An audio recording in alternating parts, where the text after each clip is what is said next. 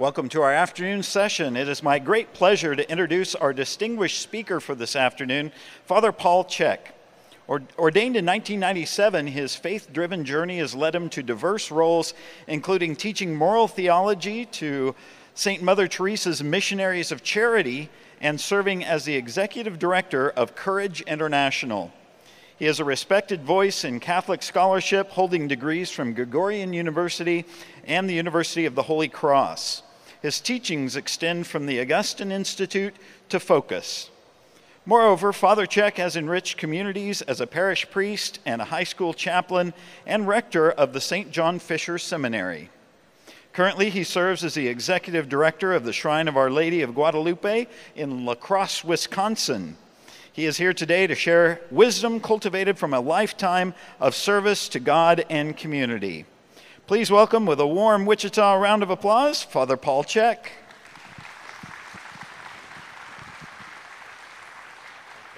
Thank you, Mark. Shall we begin with a prayer to Our Lady since this conference is dedicated to her and this talk is as well? In the name of the Father and of the Son and of the Holy Spirit, amen. Hail, Holy Queen Mother of mercy, hail our life, our sweetness, and our hope. To thee do we cry, poor banished children of Eve. To thee do we send up our sighs, mourning and weeping in this valley of tears. Turn then, most gracious advocate, thine eyes of mercy towards us. And after this our exile, show unto us the blessed fruit of thy womb, Jesus. O clement, O loving, O sweet Virgin Mary, pray for us, most holy Mother of God in the name of the Father, and of the Son, and of the Holy Spirit. Well, the first image that I'd like to show you is of the shrine of Our Lady of Guadalupe in La Crosse, Wisconsin. How many of you have visited? A couple of you. Oh, several of you. That's very good. I'd like to encourage the rest of you to consider that. The shrine was uh, conceived uh, as an idea uh, by the then Father Raymond Burke, later Bishop Burke, Archbishop Burke, and today Cardinal Burke as a place of Marian devotion and pilgrimage. And we just celebrated our 15th year since the consecration of the church in 2008. So from here, it would be about a 10 hour drive, maybe a little bit less, 10 hours? Okay. So two thirds down the, the, the, the, that way, on the outside of these blue and white banners, there's a young lady whose name is Maddie Stoffel. Is she here? There's just stand up Maddie. There's Maddie. Okay, very good. Maddie uh, works for the Shrine staff, and she'll be very ha- happy to give you some information about the Shrine Church and the pilgrimage. if we'll take the next slide, you can see the interior, very beautifully done. It looks like you're in Rome, and that's by design. Have any of you been to St. Mary Major, whose feast we celebrate today in Rome? Very good. Well, you might remember the baldacchino, which is above the altar there at our shrine church, is designed to be an echo or to be a reminder of that particular beautiful church in Rome. Uh, so we are a daughter church of St. Mary Major.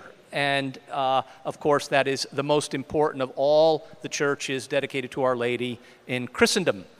Uh, next slide. That's our founder, Cardinal Burke. I'm sure many of you are familiar with him and know him. And one of the things about coming to the shrine in La Crosse is that if you are not able to go to the Basilica in Mexico City, how many of you been there? A couple, very good.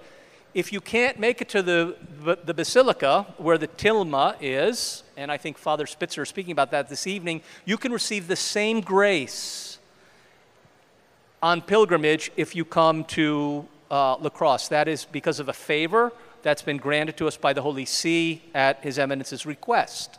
So the graces that you would get if you went to Mexico City, you can get by coming to Wisconsin uh, to the shrine. And one more slide. That is our image. Of course, we won't see it as nicely here as you would when you go there, but it's a mosaic that was made in the Vatican Mosaic Shop uh, in Rome, obviously. And how many of you know that all of the paintings in St. Peter, save one, are really mosaics? They're not paintings, they're mosaics, and that's what this is, and it's a, a very beautiful and lovely uh, copy. Okay, so uh, I want to encourage that uh, the idea of the pilgrimage to the shrine. And if Maddie or I can help you about that, we will, of course, be glad to do so. Now, let's start with a little discussion about Christian art, something that we're all interested in. We have it in our homes, we use it in a devotional way. It calls to mind the mysteries of our salvation, the mysteries of the rosary in the case of Our Lady, the communion of saints, and other ways in which grace enters into the natural, the unseen into the seen, the supernatural into the natural. So, next slide here. Christian artists have a particular challenge when it comes to depicting holy people. And why do I say that? Because they try to do something, they try to do two things at the same time. On the one hand, they want to indicate that the saint has something in common with us, that they share our humanity.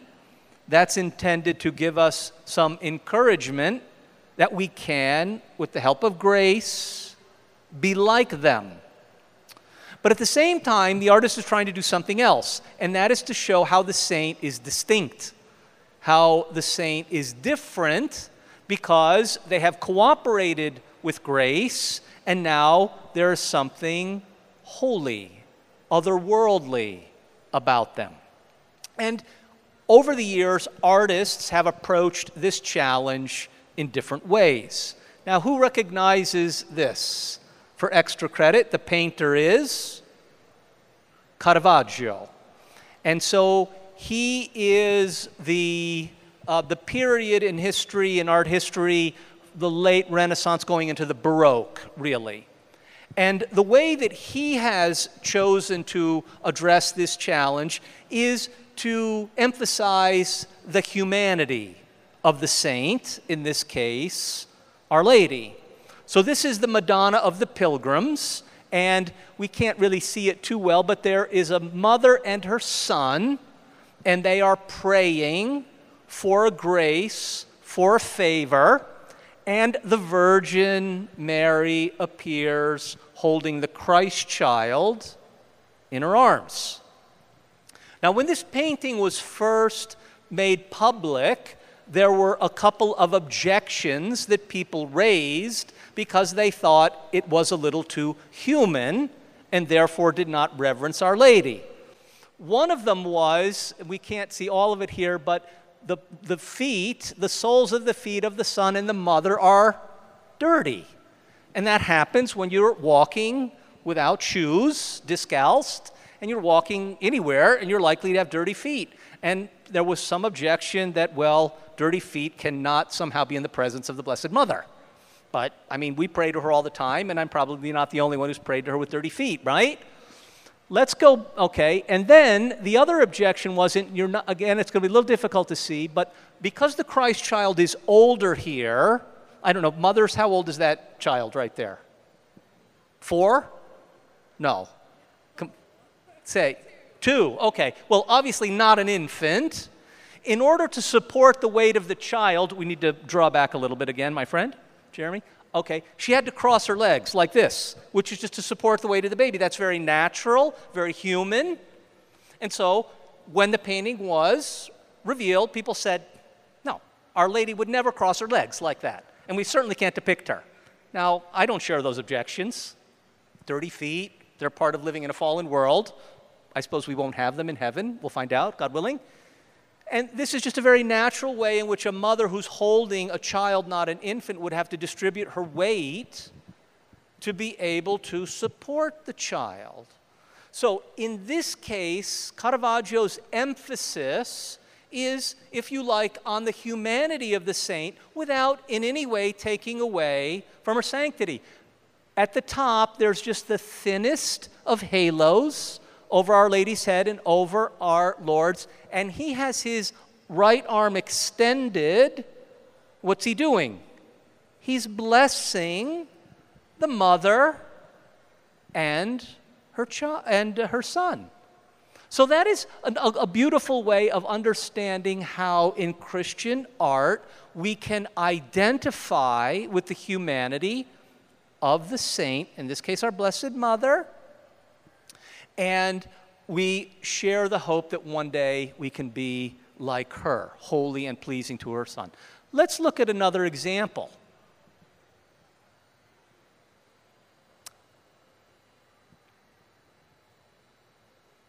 And this will be the subject of the talk today.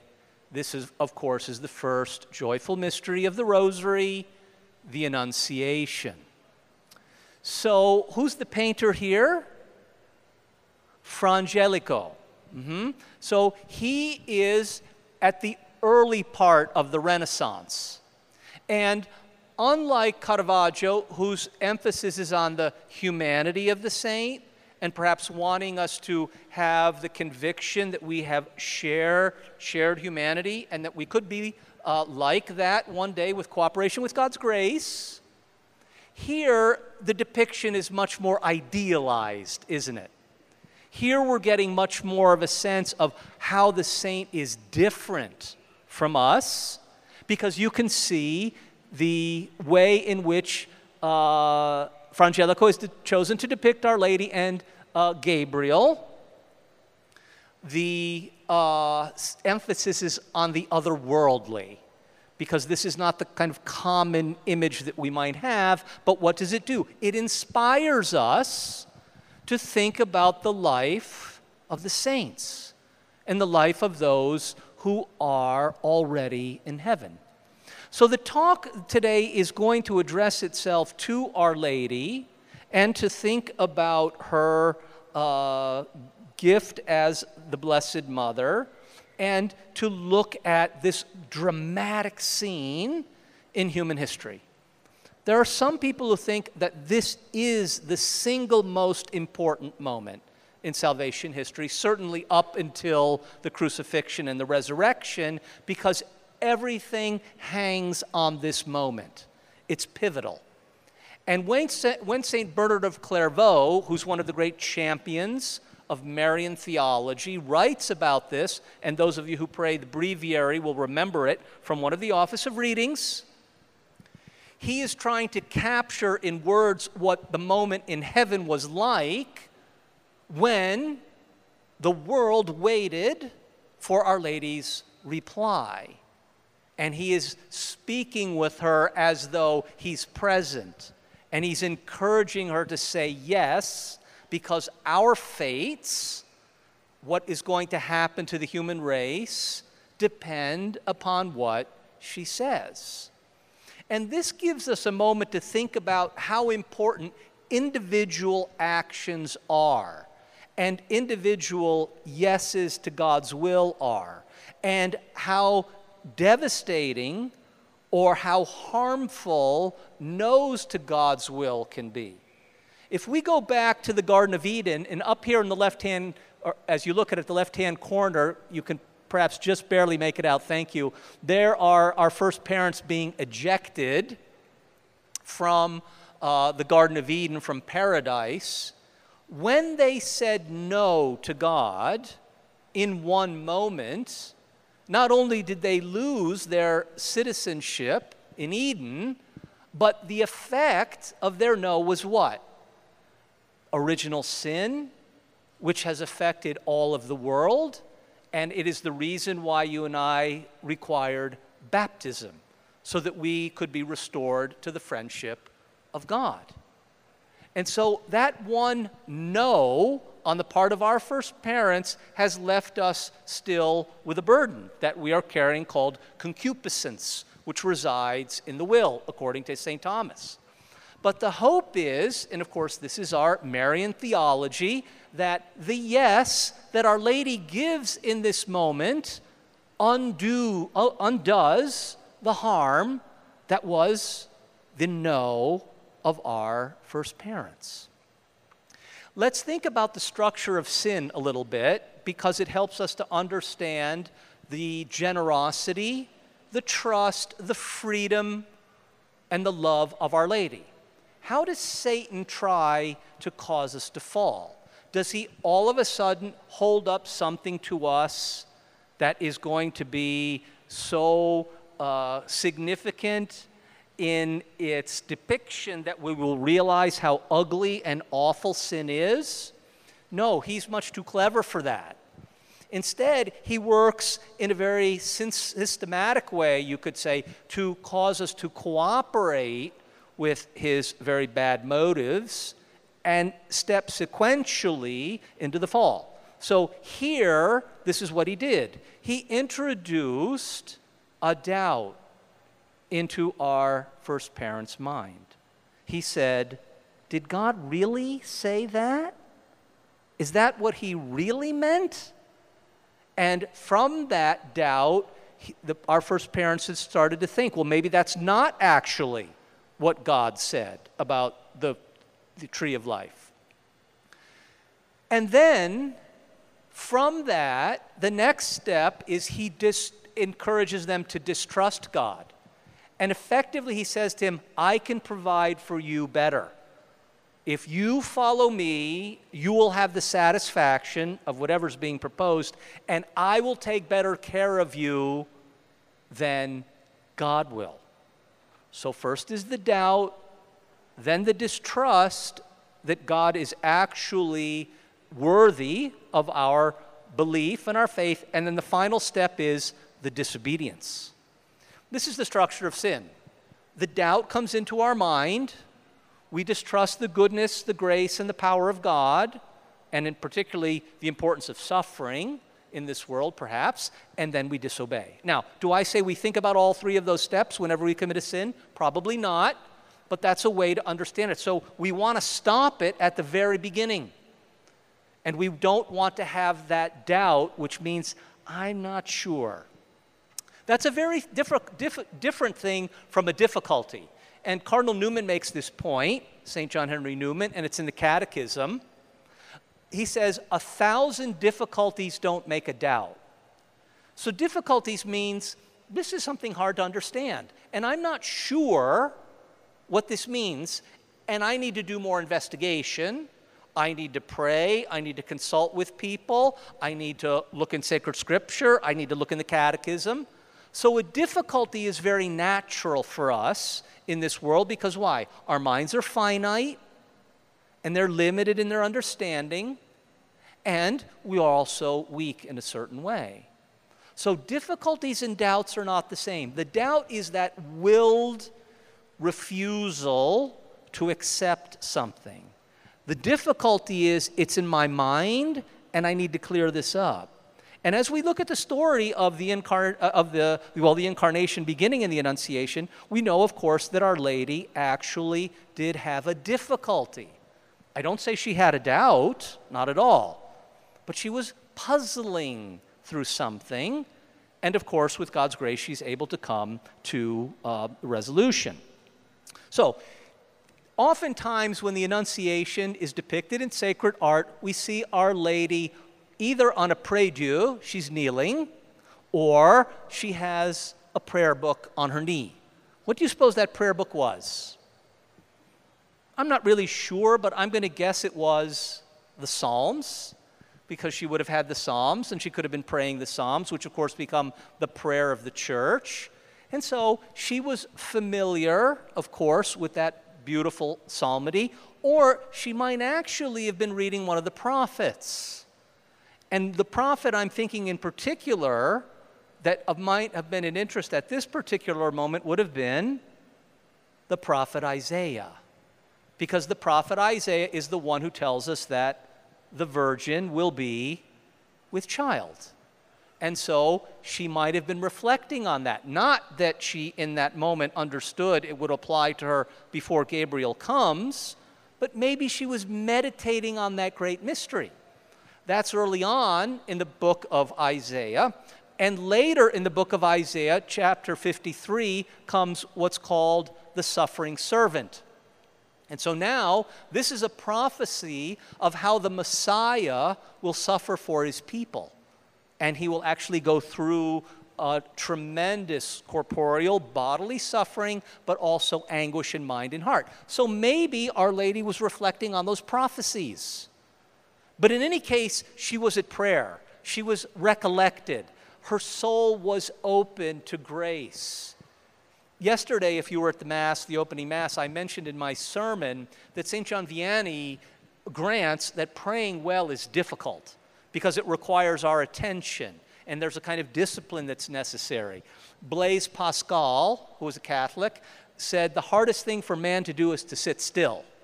Here I am walking around on the lectern here. I'm giving proof to that very point, right? I don't just stay here. I'm not very good at that. I have to walk around.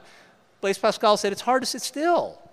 And to still the mind is even more of a challenge, as you, excuse me, as you know. But this is the beauty of the work of grace and how we're changed by what we choose. And the more good people that we desire to sit still, to calm the mind and heart with that peace that surpasses understanding, the more that we are open and ready when God wants to share something with us. And so Our Lady is uh, a master in the school of prayer, and it I don't think it's happenstance or coincidence or just the pious mind of the artist that she is depicted in prayer when Gabriel comes. Isn't that the most opportune time? Wouldn't that be the best time for God to speak with her when she's recollected, when she's still, when her heart is completely open? And is it possible for us over time and with God's grace to have that kind of still and that quiet? Surely it is. It takes time, six, 70 years or 80 for those who are strong from the Psalms. I'm not saying you have to wait till you're 80 to achieve that, but it just means time is important, but not just time. Look at the way Our Lady's hands are folded across her chest. This is a sign in Christian art of her humility. She knows that she is empty and she wants to be empty without grace.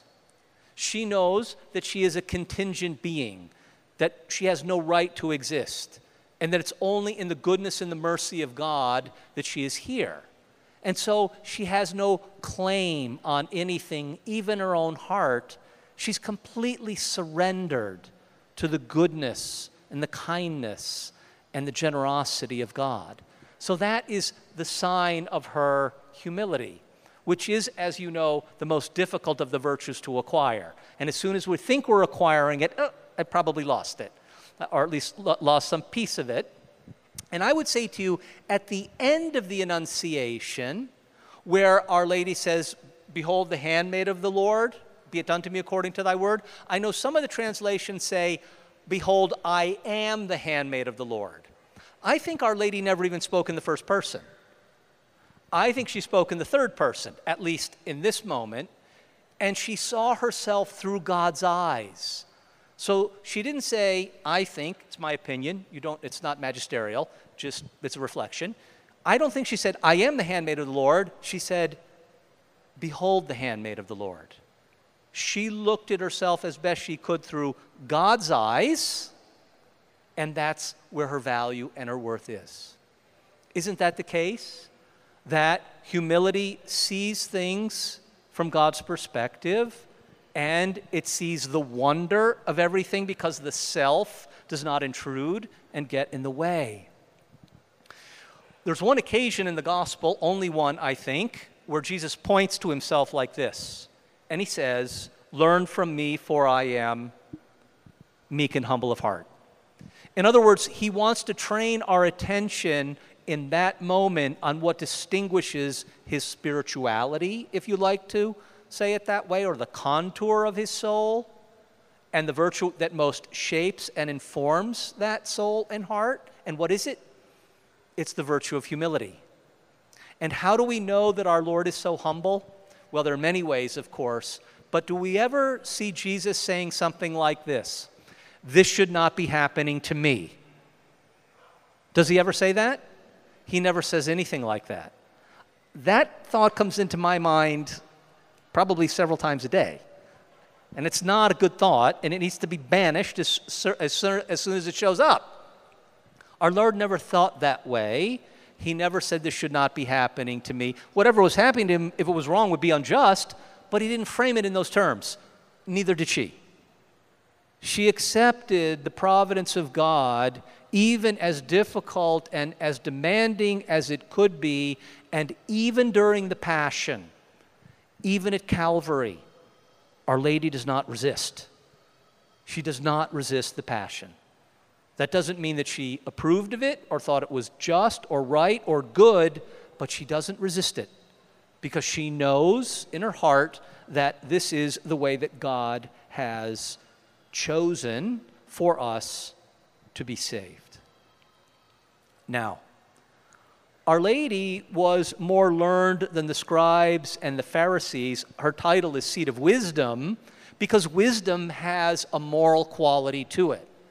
You and I probably admire smart people and intelligent people, and there are many of them, and thank God God has given them those gifts of intelligence and understanding and insight, and may they serve uh, the world and, and God's creative wisdom and goodness well.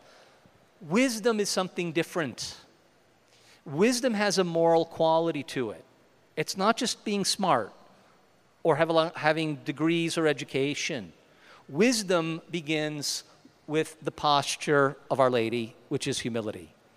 That I don't know things, that I'm open to the goodness of God, that there are many mysteries that are not yet unfolded to me, that I don't yet understand, and that I'm going to trust that the Lord will reveal. Now, in the gospel for today that was read at the Mass, we had someone in the crowd saying, Blessed uh, is the womb that bore you and the breasts that nursed you. And I'm sure when that person spoke, they were honoring the Blessed Mother, if they knew her, but just honoring Jesus' mother in general by saying how remarkable it was that that woman carried you for nine months in her womb and gave birth to you and nursed you and brought you through childhood and so on. And our Lord doesn't deny that that was a great blessing. Instead, he does what he often does, which is what? Elevates our thinking. He reorders the way that things are in our mind, and instead he says, That's good, and you're right that Mary was blessed because she bore me, but better that we venerate her not for her physical motherhood, but for the spiritual motherhood that begins in her yes, in her fiat. Blessed are those who have heard the word of God and kept it. So, is Jesus paying deference and honor to Mary? He surely is. And once again, when we think about Christian art and the communion of the saints and how we want to try to have uh, something in common with them, we are not immaculately conceived. Although Fulton Sheen said, said, years ago, somewhat wryly in a sermon, that today we think we're all immaculately conceived, right? And we don't commit sins. So we don't need to go to confession or ask people's pardon. All right, that's a little bit of wry humor on, on Archbishop Sheen's part. But the reality is, you and I will never have the gift of the Immaculate Conception, nor will any of the mothers here or into the future have the blessing of bearing the Messiah. But those aren't the things that our Lord wants us to take heart from. Yes, they're at the service of the church because of Mary's singular role. Rather than feeling like we've been left out or, gee, I wish I had been immaculately conceived, instead he says, look at what's most distinctive about the Blessed Mother. Look at what is most beautiful and compelling because you can do this too. You can also give your yes. You can also give your fiat. Now, when you think back to this beautiful story of the Annunciation, you remember that there is drama because Our Lady has that difficulty she is already espoused to Joseph. Joseph is her husband. Unfortunately, there are times when we hear that um, Mary was an unwed mother. That shows up in some sermons, and that's a mistake. There was a two part uh, aspect to the Jewish ritual, marriage ritual, and in the first part, they are espoused. The betrothal is more than an engagement And then the second part is where, having prepared the home, the husband brings the wife into the home, but they are already married. And so, this is a difficulty that arises in the way some people understand the story because they think, well, no, actually, Mary wasn't. No, she was married, as we would understand it. And one of the challenges that Our Lady faces after her Annunciation and before the Annunciation of Joseph is she was not given permission by the angel to tell Joseph.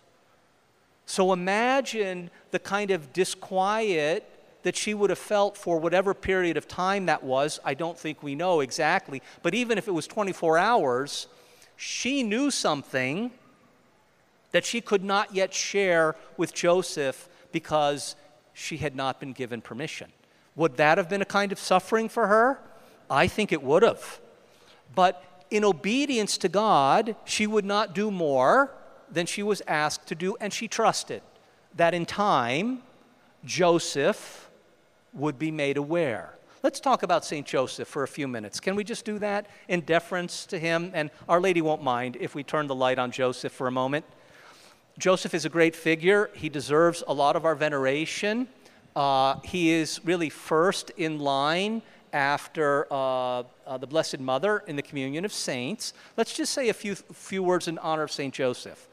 The first is that in the litany of St. Joseph, we call him the foster father. How many of you pray the litany of St. Joseph? Okay, do we call him the foster father?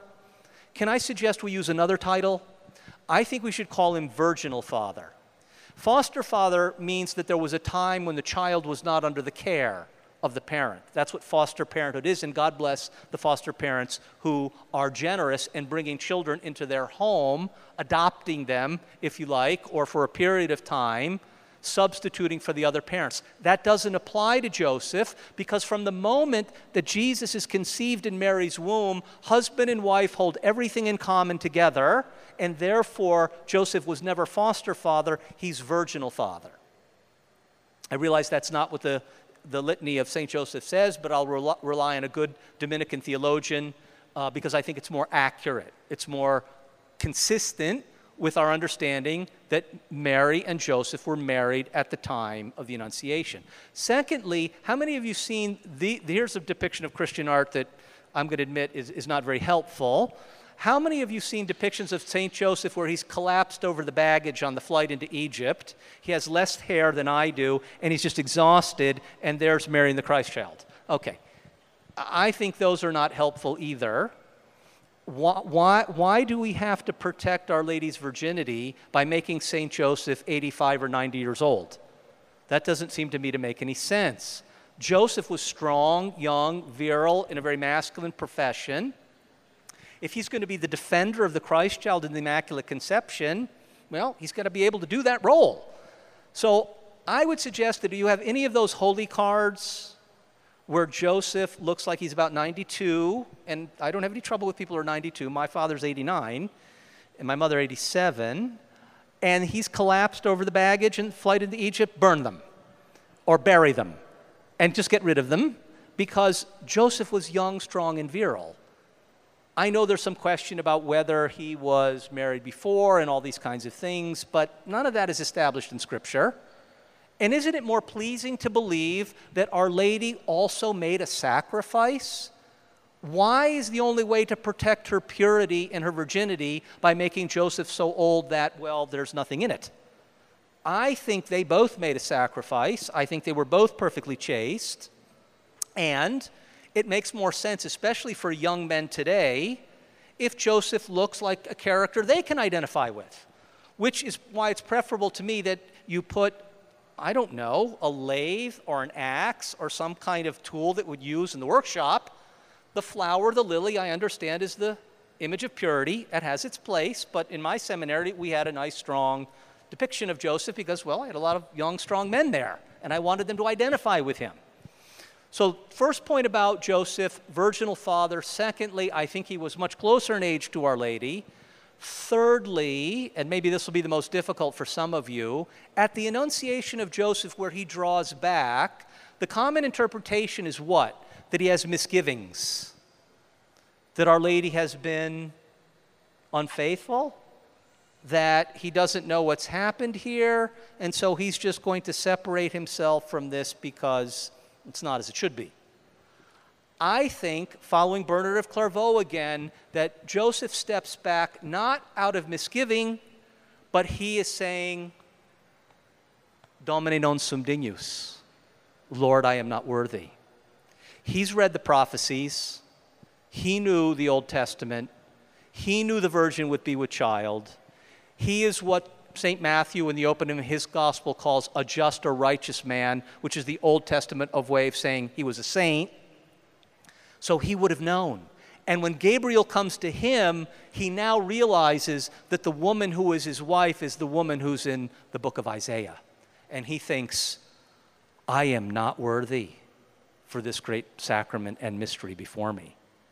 And the angel says to him, Joseph, keep your post. God has chosen you for this responsibility, and he will give you the grace. And there's another important lesson in that for us, dear people, as we think about the freedom of Our Lady's yes, Joseph's freedom also preserved in freedom, but the promise is this whenever God asks anything of us, whenever He gives us a responsibility, or what in Latin we call a munus, which is to say an office or a vocation or responsibility of any kind, God will give the grace to carry it out. That's our firm conviction. So even if it seems improbable, like the virgin will be with child, and Joseph saying, There's a vast gulf between me and this miraculous occurrence, God persuades Joseph through the angel that he will receive the grace to carry out his responsibility. Let's go back to doubt, distrust, and disobedience. If we have faith, if we have the conviction that God is good, which for me is the most challenging of all of the things to believe in a consistent way, if we really believe that God is good and He's of His Word, then we are confident in His help no matter what the trial no matter the difficulty, no matter the uphill climb.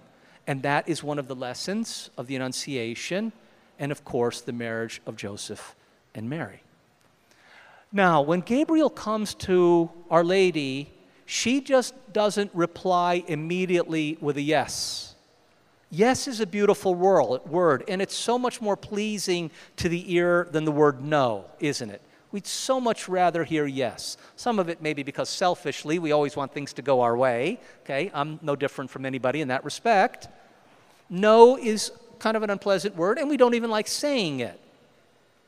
But if we're going to say yes, especially in something significant and important, before we can agree or give our fiat, let it be done, before we can agree, and I'm not talking about sort of morally neutral choices like paper or plastic, right? Crest or Colgate, all right, fine. These things are insignificant, I suppose, I don't know. But the more important the idea before us or the fork in the road, the more important whatever's being presented to us the more time we need to reflect and to pray. And why is that? Well, here's another characteristic of love I could have added to my sermon yesterday, although we would have doubled the size of the homily, and I didn't want to do that to you. Love is not reflexive, it is reflective. Love is not like a machine that just repeats itself over and over and over again. It, we can fall into that. We can have a kind of habit in terms of what we're doing. But love, in order to inform freedom, requires thoughtfulness and the care that comes in making the choice. And so within the story of the Annunciation, there's a pause. And again, I, I don't say that Our Lady that Our Lady had a doubt that she was somehow uncertain about the goodness of God or that this was even possible, that pause, which is preserved for us in Luke's account, chapter 1, is the moment of her reflection. She wants grace to work, and she has confidence that it's going to work, and it's going to bring her to the conclusion, which is that her mind and heart can be aligned with God's. But because she doesn't want to just move forward without that reflection, she pauses. And the gospel account tells us there's a, a, a trouble in her. First, perhaps because the salutation is so unusual. Gabriel does not identify her by her name. When we say the Hail Mary, we say, Hail Mary, full of grace, but he didn't say that. He said, full of grace, which is more important and essential to her than her name. That is what really distinguishes Mary, that she is full of grace. And this is so challenging, perhaps, to believe. Now, if someone appeared to you or to me today, let's say an angel of light, and we know how Satan presents himself, right? And suppose you were at your bedside tonight saying your evening prayers, and a light appears and says, Hail, full of grace, to you or to me. I'm probably going to get a little dizzy and think, What is happening? And maybe I'm going to even lose my spiritual balance because of that power of that greeting. Our Lady never lost her spiritual balance. She was always on her feet spiritually. I don't say that she wasn't taken aback. I think she was. After all, the gospel account says she was troubled. Think of it like this if we were in an open space and a bald eagle comes down like this to us, what's going to happen? We're going to probably draw back a little bit because, well, that's an incredible creature coming near in proximity to us. All right, well, this was like a tremendous moment of grace with the dove coming down, and Our Lady was just perhaps a little bit startled. I don't say she had a doubt or that there was some uh, lack of faith, but this was a remarkable event that was happening. And so again, she paused. She stayed on her feet spiritually. She trusted in God, but, but she wanted to give an answer in loving response. So there's a lesson for that. Uh, there's a lesson in that, of, of, of course, for us as well. That we prayerfully reflect on the things that the Lord may be asking to do and how will we be helped? Well, going to Mass and receiving the Holy Eucharist certainly establishes and builds up within us the grace of God. Going to confession regularly, I think once a month at a minimum, is good. Do you know Mother Teresa and her sisters are weekly? Well, Mother is in heaven now, of course, but her sisters are weekly penitents. That kind of devotion builds up grace and so gives us the ability to recognize the will of God when it comes, and it fixes the will in a way that it can grasp and hold and have confidence that God will carry out his promises.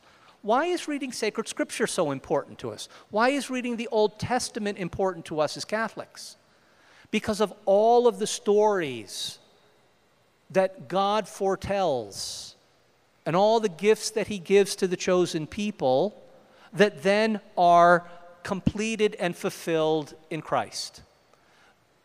As we study that and look at that and reflect on that, we come to a deeper appreciation that God keeps his promises. And our Lord makes many promises to us, doesn't he? In the New Testament, in the gospel.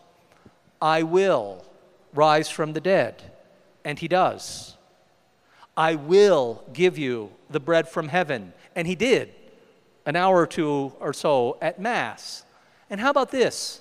I will not leave you orphan, which is a promise that he will be with the church, ecclesially, until the end of time. But it's also an individual promise to all faithful and persevering disciples that God will always be with us. So, Our Lady gives us this example too. She was quite confident that the Lord would keep his promises to her. Now, I said a moment ago that you and I don't have the benefit of the Immaculate Conception. And the dogmatic theologians and the Marian theologians can discuss about whether it was at least hypothetically possible for Mary to commit a sin. I don't know about that. I think it's unlikely. But our first parents, of course, were in grace and they committed a sin. But we can put a bracket around that debate about whether it was structurally possible for Mary to sin. I don't think so. But I'm, I'm not a dogmatic theologian, I'm a moralist. So I'm more interested, in a sense, in virtue and the moral life. So for me, the question is not could Mary sin, but would Mary sin? And there, I'm quite sure the answer is no. She would never sin. Why? Because she would never want to do anything that would displease the God whom she knew loved her and whom she loved with all her heart. Sin is not inevitable for us. Is it likely? Yes. The priest who hears my confessions regularly probably, although he's a man of great charity, knows what I'm going to say even before I kneel down because he heard it uh, a week or two prior. But he's very charitable and he doesn't say, Oh, you don't have to say it, Father. I, I know it's coming. Here's the list. No, he's too good to do that, right? So it's likely that you and I are going to fall into the same patterns. But is it inevitable? No. Not if we believe in the goodness and the power of grace. When you and I go into the confessional and we say, I firmly resolve with the help of thy grace to confess my sins, to do penance, and amend my life, is that like a contract with God that says, I am never, ever, ever, ever going to sin again, and you can be sure I'm never going to sin again? Well, if that were the case, I would be in a lot of difficulty what it says is, This is my intention, and I've thought about it. I've given it some prayerful reflection. I know the goodness of God. I know His power. I know His love for us poor banished children of Eve. We said that a minute ago when we prayed the Salve, didn't we? Those are the things that I'm resting on. Not my power, not my will, not whatever I've learned. No, I'm resting on His goodness. That's what gives me the ability to say, I firmly resolve, with the help of thy grace, to confess my sins, to do penance, and amend my life. Amen. I'm never going to be immaculately conceived. Neither will you. We don't have the benefit of that grace. For us, it's not the question of could we sin? Well, we know we have repeatedly, but do we have to sin?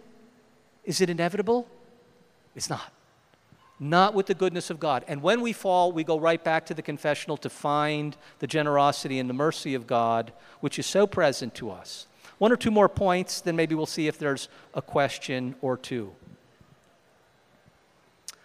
When we think about the way God reveals us to Himself, we see a certain pattern in sacred scripture, beginning in the Old Testament and then in the New, of Him working behind the veil. And this is why veils are so beautiful and important. Some ladies wear them at Mass. There are veils over the tabernacle, there are veils over the chalice the veil is what covers the mystery, the mystery of life. So veils are very beautiful. The brides wear veils. So veils are part of this world, and we like them. They are something that we're drawn to because we know there's more of a story behind the veil. So God works through veils because He knows how weak we are and how we could mishandle mysteries if we don't treat them with reverence. So the veil actually helps us to preserve the reverence. There's another reason I think why God works in this way. We can't bear to see him face to face now. Remember the story of Mount Tabor? The transfiguration? It's tomorrow. We have evening prayer, one for it tonight. What happens to Peter, James, and John? They're overwhelmed. They can't uh, stand there because they're not yet fitted for what's coming. Christ does that. I bet the bishop will talk about this tomorrow, the reasons to fortify us for when we see him suffering on the cross, when we see the church suffering as she is uh, today. I'm going to talk about that in my talk tomorrow morning. And just to give us strength in our own weakness. But typically, the Lord works behind the veil. How about the veil of the host that we receive in the Eucharist? Body, blood, soul, and divinity of Jesus Christ under the appearance of bread and wine it's behind the veil. So, this is really my last point. Our Lord, in working behind the veil, and even the veil of his human flesh in the incarnation, says, Blessed are those who have not seen and believed. Now, you and I didn't see Jesus 2,000 years ago like the apostles. We certainly haven't seen like Mount Tabor. We haven't seen like Moses. So we haven't had the advantage of those things. But if we have faith in the goodness of God, we're at no disadvantage. He said that to the apostles in the upper room. He was scolding Thomas, and he said, Blessed are those who have not seen but believed. They are working with the veil. You and I are still working with the veil. And for the time being, the Lord will make his annunciations to you and me from behind the veil. He will speak to us very quietly. He will work through what St. Thomas calls secondary causes. He'll come to us through the voice of someone else. He'll speak to us through sacred scripture, through the teachings of the church, the lives of the saints, in circumstances that happen, some of them very welcome and happy, and some of them not so. The Lord works behind all of those veils to tell you and me something He wants us to know and to respond to after a pause with freedom and with love and trust, surrendering our hearts as Our Lady surrendered her heart at the Annunciation. Dear people, this is one of the most important moments that you and I can reflect on in salvation history. It's not just for her, it's obviously for the church, and it's for us. Her example, the one who has marked out the path in the church for us, is still strong, still informing what you and I are doing, and still giving us the light and peace that we need today. Glory be to the Father, and to the Son, and to the Holy Spirit. Is now and ever world without. Our Lady, seat of wisdom. Saint Joseph, her most chaste spouse. In the name of the Father, and of the Son, and the Holy Spirit. We have a few minutes for questions. If you have a question, if I said something that you would like to be clarified, if I said something that sounded disturbing or contrary to the catechism or the scripture, please let's clarify that. Or you could write a letter to my bishop. Or you could send a letter to Cardinal Burke and say, We heard that priest, and anyone. All right, peace be with you all. God bless you, and thank you.